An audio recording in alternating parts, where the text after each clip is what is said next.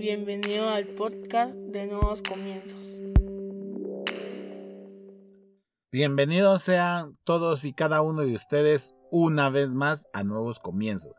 Qué alegría tenerlos con nosotros. Este día vamos a hablar sobre renunciar. Sí, sobre renunciar.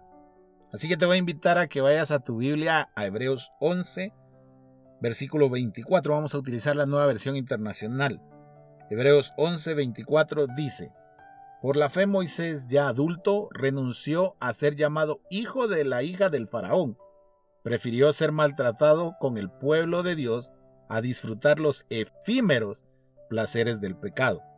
Consideró que el oprobio por causa del Mesías era una mayor riqueza que los tesoros de Egipto, porque tenía la mirada puesta en la recompensa.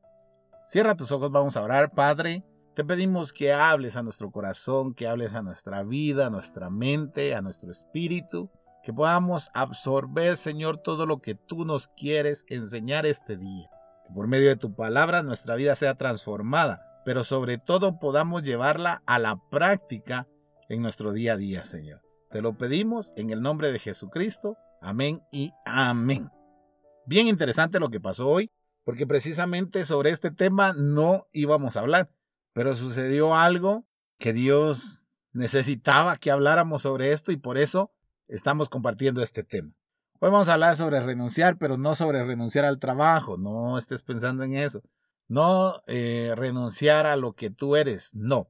Hoy quiero hablarte sobre renunciar a todo aquello que nos ha mantenido esclavizados durante mucho tiempo. No hay nada más triste eh, que ver a un cristiano que deja los caminos de Dios. Y te lo digo de esta manera, porque durante estos años de ministerio que Dios me ha permitido ejercer, he visto jóvenes que no se comportan adecuadamente, he visto jóvenes que luchan, Diariamente he visto hogares que están haciendo el esfuerzo. He visto personas que les cuesta orar, pero ahí van. He visto a personas que se aburren con la Biblia, pero ahí están.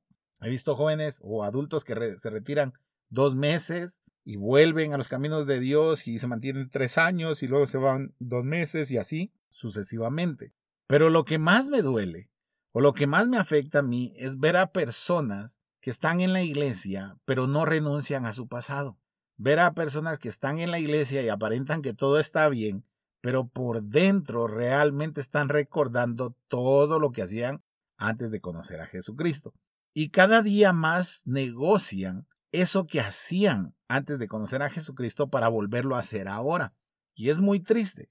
Y mi esposa está de testigo que es algo que me pega bastante a mí. Encontrarme en algún momento con alguien de hace unos años que yo lo veía ardiendo en el fuego del Espíritu y que hoy comparten sus historias, cosas que no tienen nada que ver con Dios y que tienen que ver con una vida a la que él ya había renunciado, pero como que se regresó atrás y entonces mi, primera pregunta es, ¿será que está yendo a la iglesia? Y luego me entero que está yendo a la iglesia y que al final él empezó o ella empezó a negociar ese, ese tema, como diciendo, yo estoy en la iglesia, pero también estoy en el mundo.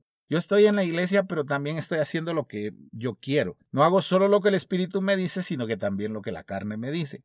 Como te digo, yo no tengo problemas con las personas que llegan y me dicen, mira Max, fíjate que me, que me está pasando esto y que estoy luchando con esto, pero estoy siguiendo, buscando al Señor.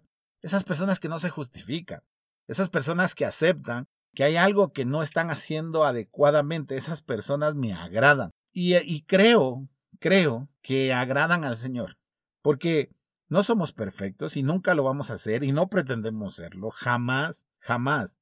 Pero creo que sí, dentro de nosotros debe haber una lucha por agradar al Señor, no por hacer lo que yo quiero y presentarme delante del Señor como sea. Si vas al, al pasaje del día de hoy, dice que Moisés decidió decidió ser maltratado con el pueblo de Dios a ser llamado hijo de la hija del faraón. Y me encanta lo que dice para no disfrutar o, para renunciar a los efímeros placeres del pecado. Consideró que lo oprobio por causa del Mesías era una mayor riqueza que los tesoros de Egipto. porque tenía la mirada puesta en la recompensa. Cuando un cristiano se rinde, es porque dejó de lado la recompensa, o tal vez porque ha sido mal enseñado conforme a qué es la recompensa. Y ahí me quiero detener. Hoy en día tenemos iglesias que miden la cristiandad por la bendición, miden, eh, la cristiandad por el tamaño de chequera y de cuenta bancaria que tenemos. Y ya no se mide por el compromiso que tenemos con el Señor. Y hemos sido enseñados como cristianos de que nos tiene que bendecir el Señor, pero que tiene que ser una bendición abundante, que vamos a ser millonarios. Y sabes, no es cierto. Sí, perdón si creías lo contrario, no es cierto. ¿Por qué? Porque cada uno de nosotros tenemos un propósito y no sabemos qué propósito tiene cada una de las personas que va a la iglesia. Puede que algunos tengan un propósito de ser empresarios, pero puede que otros tengan un propósito de evangelizar a las personas caminando en las calles. No sé si me estoy explicando.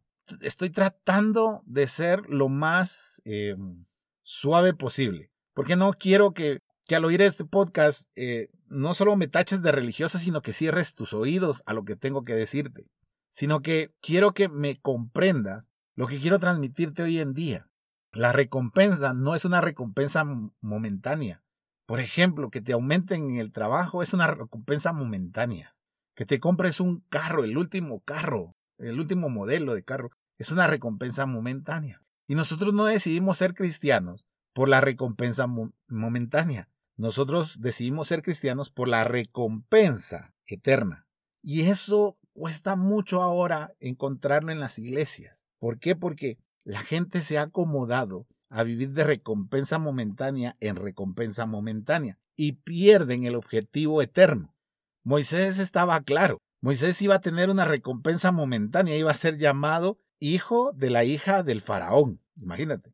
Es un, un título muy noble, pero prefirió ser maltratado con el pueblo de Dios que los efímeros placeres de Egipto. Yo no te estoy diciendo que el cristiano deba ser aburrido. Yo considero que mi vida no es aburrida. Yo considero que la vida de mi esposa no es aburrida, que la de mis hijos no es aburrido. Yo considero que la vida de mis conocidos cristianos, de mis amigos cristianos, no es aburrida, es todo lo contrario. Si, si tú pudieras estar con nosotros en alguna cena, te darías cuenta que nos reímos a morir. Hace unos años, hace unos años, hace menos de un año creo que fue, si no estoy mal, eh, organizamos una cena aquí en la casa y nos vinieron a callar. La gente de alrededor de la casa llamó a la garita, a los policías, para que nos vinieran a callar a causa de la risa, porque la risa se oía por todos lados. Creo que no, no, el cristiano no debe ser aburrido. No creo que el cristiano tenga que ver solo películas cristianas. No creo que el cristiano solo tenga que ver canales cristianos. No creo en eso. Pero tampoco creo en que el cristiano se debe permitir cada cosa que quiera. No, el cristiano debe ser congruente entre el objetivo eterno y su manera de vivir. Porque así lo dice la escritura. Porque si todos fuésemos a entrar en el cielo, pues entonces no tendría que haber un juicio. Pero va a haber un tribunal o un juicio, traduciéndolo, un juicio, donde vamos a ser juzgados por lo que hicimos o dejamos de hacer. Y cuando tú pierdes de, de vista eso, comienzas a negociar todo un montón de cosas. Como te decía, pasas de ser una persona dependiente completamente de Dios a ser una persona que trata de meter todo lo que quiere su carne a que el espíritu lo apruebe. Por ejemplo, es que yo tengo mi esposa, pero yo le hago el dos y pero la mantengo contenta, hermano. Yo mantengo contenta a mi esposa tengo la otra, pero solo para el ratito, pero yo soy yo estoy claro que mi matrimonio fue bendecido por el Señor. Perdón. Perdónenme y sé que tal vez no les va a gustar escuchar esto, pero ese es un placer momentáneo de Egipto, o como es que decía la palabra del día de hoy, es un efímero placer del pecado. Y no soy legalista, créeme que la, la, persona menos legalista sobre la faz de la tierra creo que soy yo. En serio, no me gusta. Pero también creo que nos estamos saliendo por la tangente. Creo que negociamos todo. Estaba hablando yo con una persona y creo que eso es lo que dio paso a esta, a esta charla. Estaba hablando con una persona esta semana y me decía, yo creo que la gente va a las iglesias grandes para que nadie se dé cuenta de la vida privada que lleva, para que se sientan bien escuchando un sermón los domingos y toda la semana se olviden de lo que escucharon. Y lastimosamente le di la razón, porque cada vez veo cristianos sin compromiso, cristianos que ya no se comprometen a la santidad, cristianos que ya no deciden agradar al Señor, sino primero agradan su cuerpo y después, pues si queda tiempo, las 24 horas del día, algún ratito voy a agradar al Señor por medio de una oración. Y no hay quien les diga, y no hay quien les predique, y no hay quien los confronte para decirles que lo que están haciendo está mal porque están cambiando un efímero placer del pecado por la vida eterna. Y eso no debe de ser de esa manera. Deben de aceptar que siempre la vida eterna debe ser el propósito de todo cristiano y el pecado que es tan efímero debe de ir desapareciendo de nuestras vidas. No quiero decir que, como te lo decía al principio, eres perfecto o que yo soy perfecto. Yo tengo que luchar con mis propios pecados. Yo tengo que luchar con lo que hoy en día me presenta una batalla. Pero eso no quiere decir que yo me acueste diciendo, ah, no, qué bonito, voy a seguirlo haciendo y pues si el Señor viene, pues yo creo que, que he hecho algo bueno durante los años y eso puede contar para que yo pueda eh, ir al cielo. Es muy delicado, es muy delicado. La verdad es que creo que llevar una vida cristiana se puede y, llevar, y tener una vida alegre, como te digo. Alegre en el buen sentido de la palabra. Tú no necesitas el licor para estar alegre. Tú no necesitas otra mujer para estar alegre. Tú no necesitas golpear a tus padres para estar alegre. Tú no necesitas estar diciendo mentiras para estar alegre. Tú no necesitas el cigarro para estar alegre. Tú no necesitas el chisme para estar alegre, aunque te entretenga el chisme, pero no lo necesitas para estar alegre. No necesitas estar viendo películas para adultos para estar alegre. Necesitas tener el gozo de Dios y ese te lo da el Espíritu.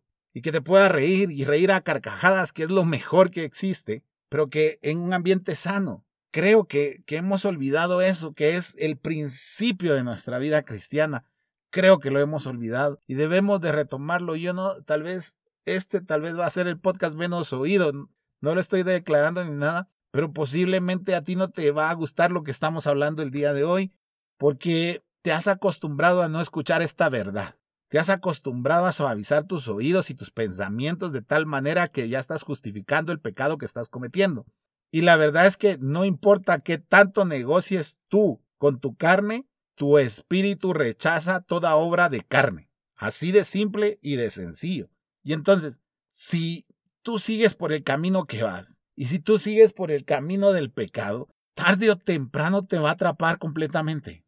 Tal vez tú hoy estás jugando de que, ay, no me han agarrado, ay, nadie se ha enterado, no me han tomado fotos, no han subido un video viral para que sepan lo que yo estoy haciendo, y en la iglesia nadie se entera, y yo sigo sirviendo y yo sigo apantallando que todo está bien, ¿sabes? Tú puedes sentir eh, cómo el Espíritu está redarguyendo delante, dentro de ti, como diciéndote y confrontándote y tú tratando de suavizar esa voz interna para hacer lo que tú quieres hacer. Y, y, y, eso es, eso está mal, está mal, no, no, no puedo decirlo de otra manera, eso no está bien. Yo, yo, yo muchos años me encontré así. Yo muchos años me encontré fuera completamente de la iglesia. Y fue una etapa bien fuerte en mi vida. Hice lo peor que podría haber hecho, lo peor que te puedes imaginar. Es algo a lo que no quiero volver. Toqué fondo, como no tienes una idea. No me faltó nunca el dinero, nunca me faltaron los amigos.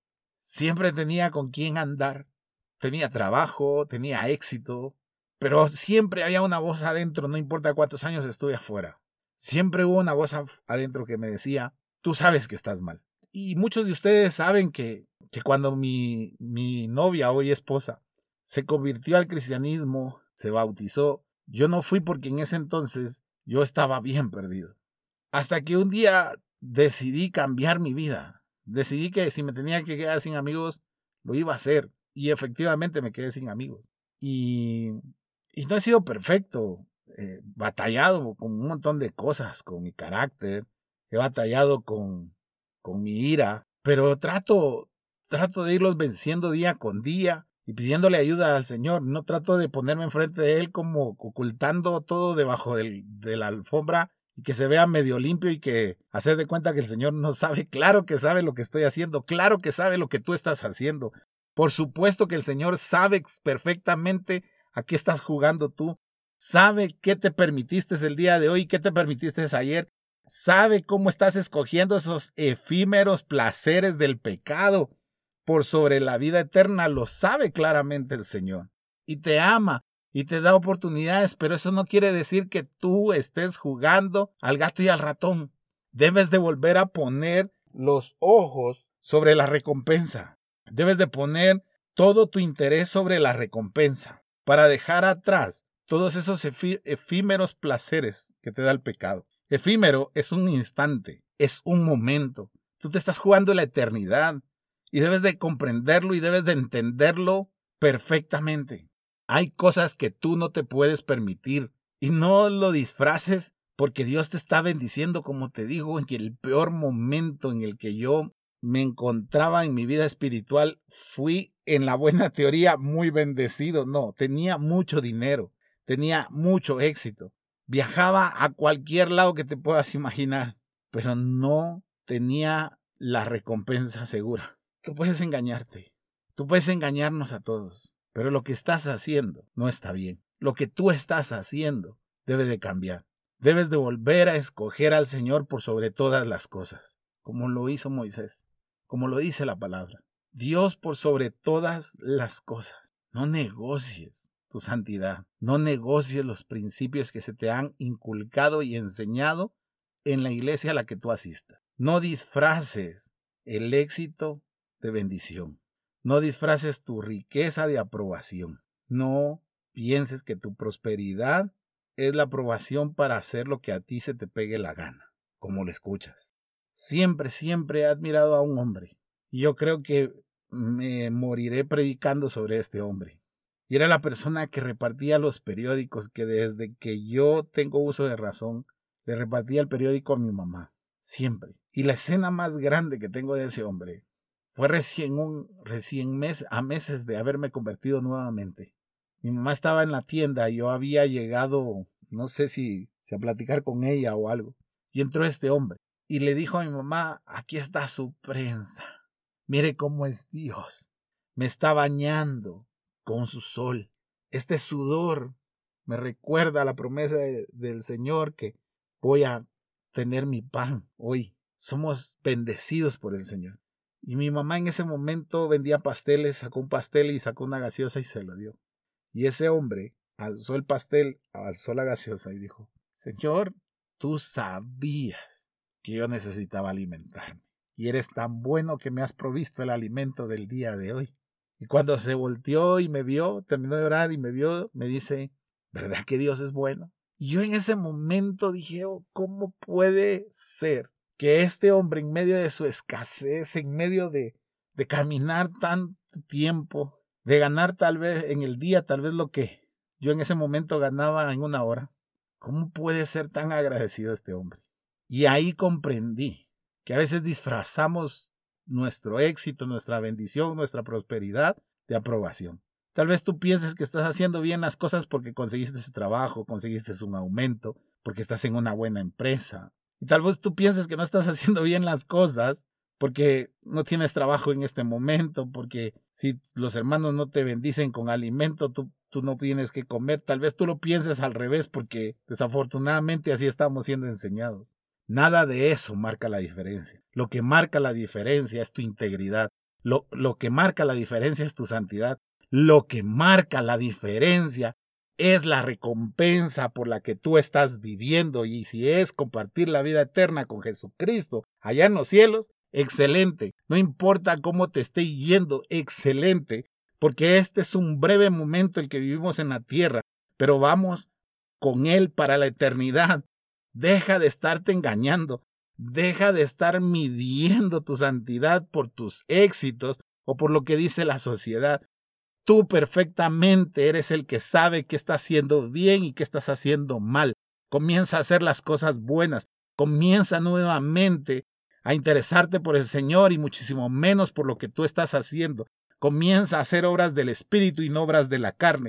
Comienza a vivir realmente el Evangelio y deja de estarte engañando y deja de estar engañando a los que te rodean. Por favor, comprende, entiende que nada de lo que nosotros estamos haciendo hoy en día posiblemente nos va a servir para la eternidad. Debemos de comenzar a aprovechar el tiempo, a edificar nuestra vida, a vivir en santidad y a quitarnos el montón de cosas de las cuales hoy hemos estado negociando todos los días con el Señor, diciendo que posiblemente si me permito esto, Señor, tú me lo vas a perdonar. No es así.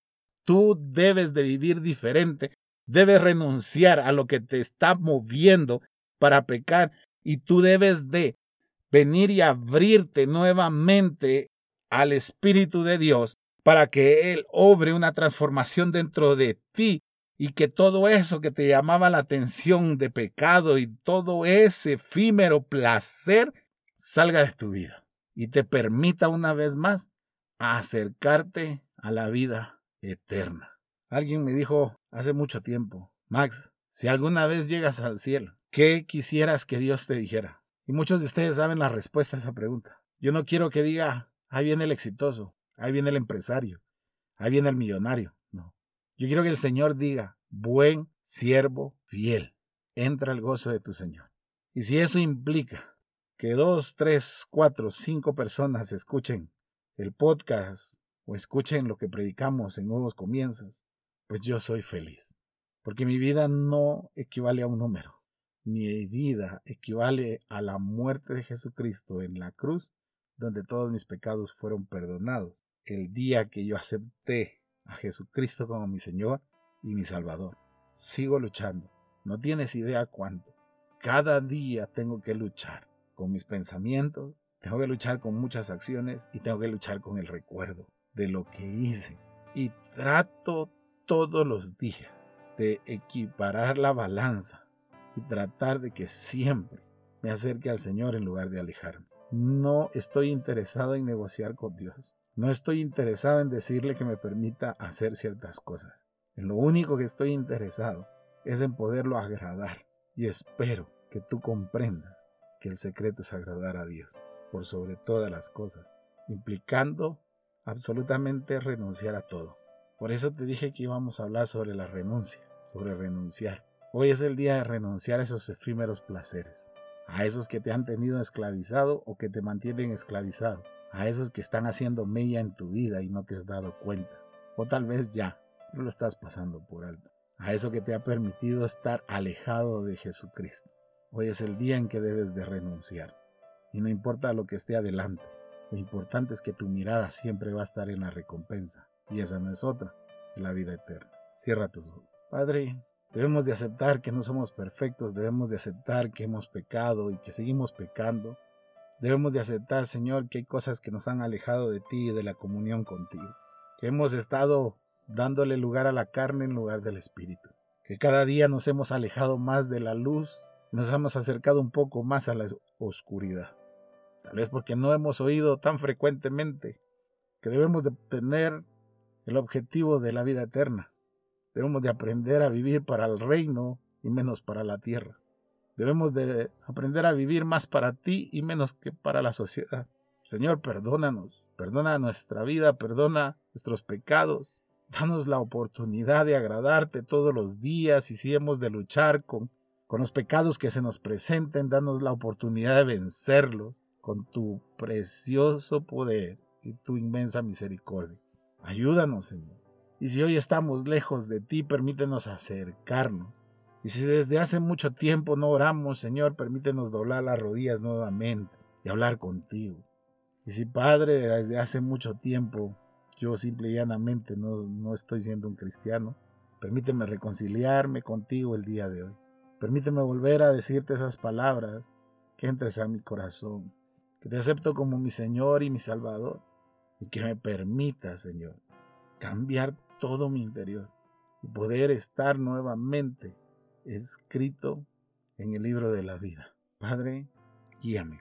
A partir de hoy, quiero renunciar a todos esos efímeros pecados, efímeros placeres del pecado, y apuntar siempre hacia la vida eterna, Señor. En el nombre poderoso de Jesucristo. Amén y amén.